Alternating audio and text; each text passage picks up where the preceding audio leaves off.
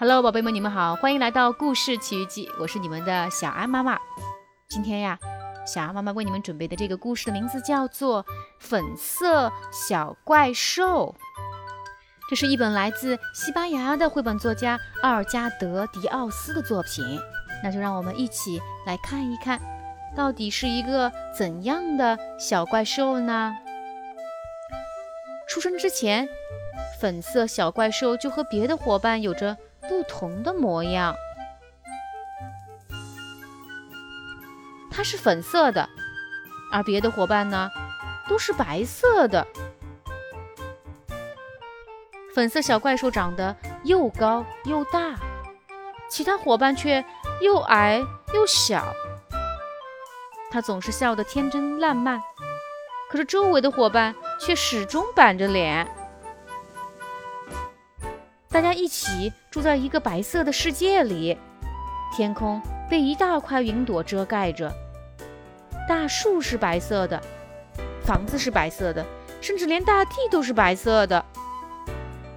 一玩捉迷藏游戏，粉色小怪兽就会迷路，而它爬树的时候呢，又总会不小心摔到地上。到了晚上。大伙儿都回到自己家睡觉了，但是粉色小怪兽的家根本就装不下它，所以它只能抱着自己的房子睡觉。睡着后，粉色小怪兽总能梦见一些它从没去过的地方。终于有一天，它下定决心要去远方寻找另一个家园。就这样。粉色小怪兽开始了它的旅行。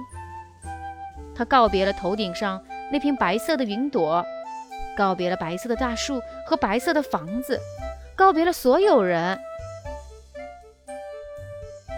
粉色小怪兽骑着自行车翻山越岭，它坐着纸船横渡大海。到达对岸后，它淘气地把小纸船当成帽子戴在了头上。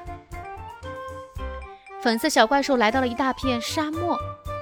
白天，它走累了，就在沙漠里睡觉；晚上，它又在沙漠里唱歌。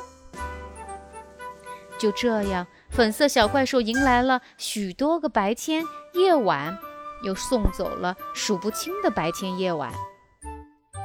终于，它来到了一个能看见太阳公公的地方。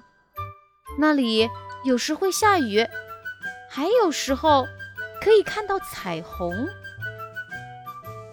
在这儿，粉色小怪兽认识了许多新的小伙伴，他们每一个都有着与众不同的地方。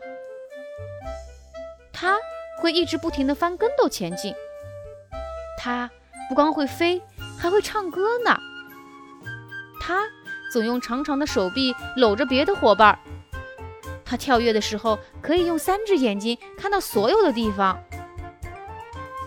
大家每天都在一起欢笑，一起玩耍。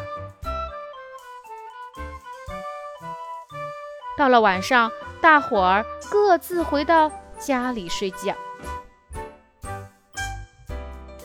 粉色小怪兽在这里住了下来，开始了他的新生活。从此，笑声一直伴随他左右。好了，宝贝们。今天的这本粉色小怪兽已经全部都讲完了，你们还喜欢吗？你们喜欢这只粉色的、非常活泼开朗的，而且最终呀，凭借自己的勇气找到了那些和它一样与众不同的小伙伴的粉色小怪兽吗？所以呀，没，如果你和别人不同，没有什么关系，因为其实这个世界上还有很多和你一样，也和其他小朋友都不一样的其他人。好的，那我们今天的故事时间就到此结束了，下次再见吧。